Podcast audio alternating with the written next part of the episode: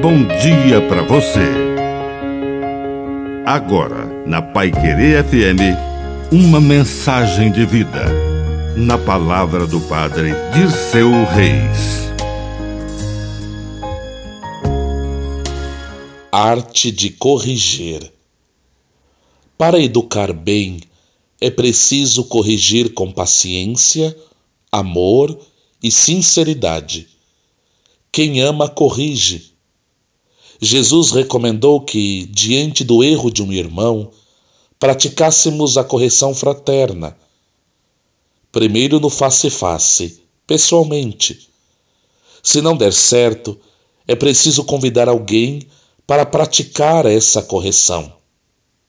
Finalmente, se a pessoa não se corrige, é preciso entregar a uma instituição, à igreja, à sociedade e até o poder público que tem a missão de corrigir as pessoas que colocam a vida social em perigo, porque são assaltantes, criminosos, delinquentes.